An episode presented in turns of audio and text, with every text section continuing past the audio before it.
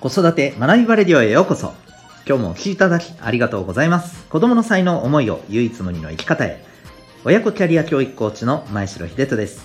指紋プロファイル各種心理学絵本講座塾講師の経験を取り入れたオーダーメイドのコーチングでお子さんが主体的に考え行動し自身の強みを生かして成長するそんなサポートをしております。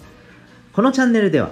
共働き子育て世代の方を応援したいそんな思いで子育てキャリアコミュニケーションに役立つ情報やメッセージを毎日配信しております。今日は第480回になります。ジャンプの主人公を見直そう。そんなテーマでお送りしていきたいと思います。はい、えー、お子さんの、はい。えー、いらっしゃる方はですね、えーまあ、ぜひ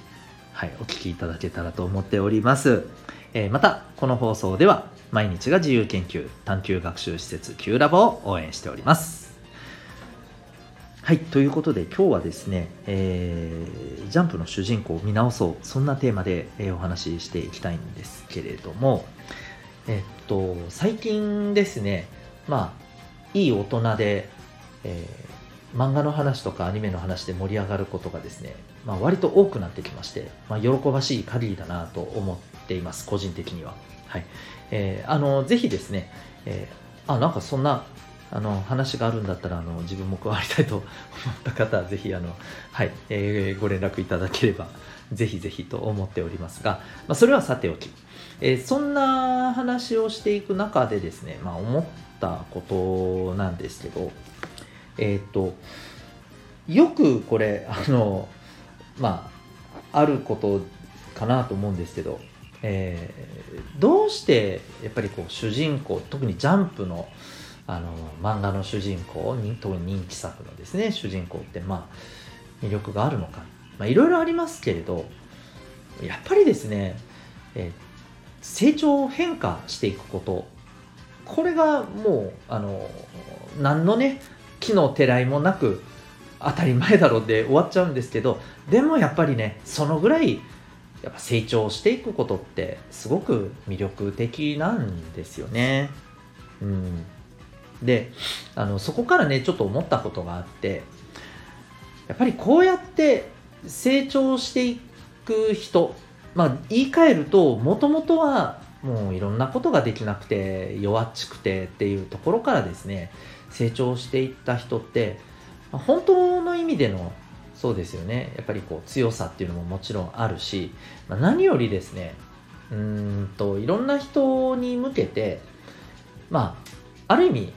先生というかモデルというかメンターというかねあのそういう存在にやっぱりなりやすいというか、うん、まあするべきなそんなね存在にもねなれると思うんですよ。でだからこそうん、やっぱり今子供たちにもですねまあその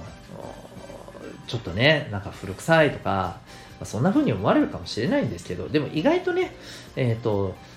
昔のものがあの原点回帰じゃないですけど昔のものが好きっていうねそういうまあ価値観もね結構あったりするじゃないですか、えー、なのでまあ意外と大丈夫かもしれないんですけどやっぱりですね、えー、ねジャンプのあのこうテーマみたいな感じでもね、よく言われてましたけどね、えー、友情、努力、勝利みたいな、うん、そのもともとね、えー、いろんなことがまあ全然できなかったような、えー、主人公がね、えー、努力して、で、いろんな人たちとそこでね、まあ、あの、つながっていて、ね、まあ、なんだったら最初は敵だった人が味方になったりとかね、してね、うん。で、えー、最後にまあ勝利をつかむと。まあ、勝利っていうのはまた人によっていろいろね、定義は違うと思うんですけれども、自分なりのこの目的っていうのをしっかりとつかむっていう、やっぱりこういうことって改めて見直されるべきなんじゃないのかな、そういうところにこれからね、また、あの、なっていったりするんじゃないかなと。で、特にね、あの、まあ、個人だけではなくて、やっぱりこう、つながりやコミュニティっていうのがこれから本当にあの今以上に重要になるというふうにも、まあ、言われていますので、えー、特にこういったね、えー、友情じゃないですけど、うんまあ、いろんな人とやっぱり、えー、しっかりと関係性をね、えー、作って、えー、そこで何かあった時はねお互いに助け合えるような、うん、お互いに、えー、物理的にもね、え精神的にもね、え支え合えるような、まあ、そんなね、え関係性をどれだけやっぱり作ってるかっていうのもすごくね大事じゃないかなと思います。はい、あの個人的にはねやっぱりこう教えるというあの役割というか、まあ、あの仕事もしておりますのでおりましたし、うん、今もまあコーチということで教えるというよりはあのどちらかというと一緒になって、うん、学びを促進するという、まあ、立場ではありますけれども、まあ、一部教えるっていうこともまだやっています。そんな中で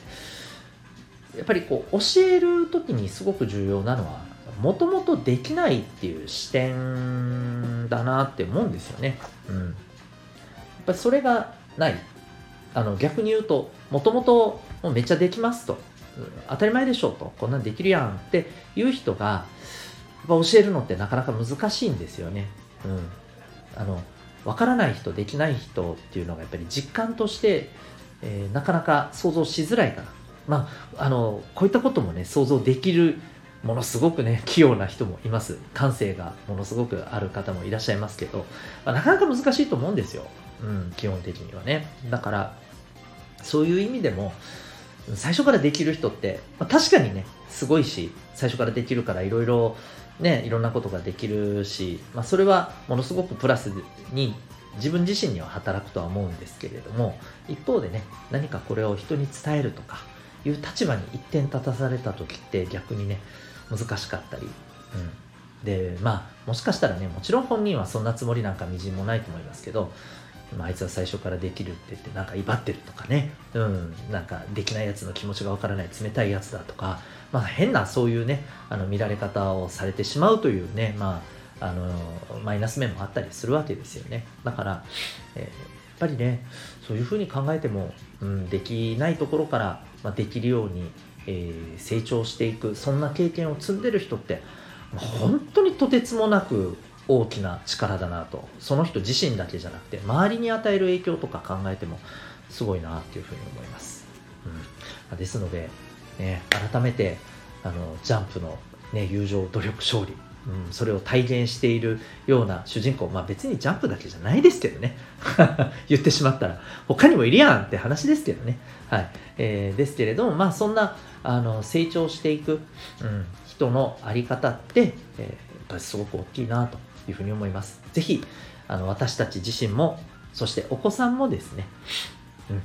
あのその人なりの精一杯で、今いるところから、えー、いろんなことができないという状態からですね、一つ一つできるようになっていく。で、それが自分自身の、えー、体験になって、えー、そしてそれがね、まあ、自分自身にもちろん役に立ったり、誰かにとってこれがね、あの、希望を持たせるとか勇気づけになるとか、えー、目標になるとかそんな存在に、ね、なることもすごくねやっぱり大事なんじゃないかなと思います。はい、でぜひですねちょっとそうなるとじゃあどうやってやっぱりこうわからないことがわかるようになる、まあ、これいわば学びですけれどもね、えー、学びっていうところを改めてやっぱりちょっと考えてみること重要じゃないかなと思うんですがちょっと学びのプロセスについて、えー、これをですね、えー、この後も、えサロン放送ではい、えちょっとさせていただこうと思っております。えこのサロン放送というのはですね、え私が運営しているお父さんのためのえオンラインサロン、ともいくパパの学び場のメンバー、サロンメンバーさんだけが聞ける、えー、限定の放送です。こちらもあの毎日放送してるんですけども、えー、子育てやパートナーシップ、ワークライフバランスに役立つ、えー、知識、スキルを毎日一つ、あの具体的なね、えところとしてここはお伝えをしているんですけど、ここでちょっとね、やっていこうと思っております。興味がある方はぜひチェックしてみてください。それでは今日も最後までお聴きいただきありがとうございました。また次回の放送でお会いいたしましょう。学びようき一日を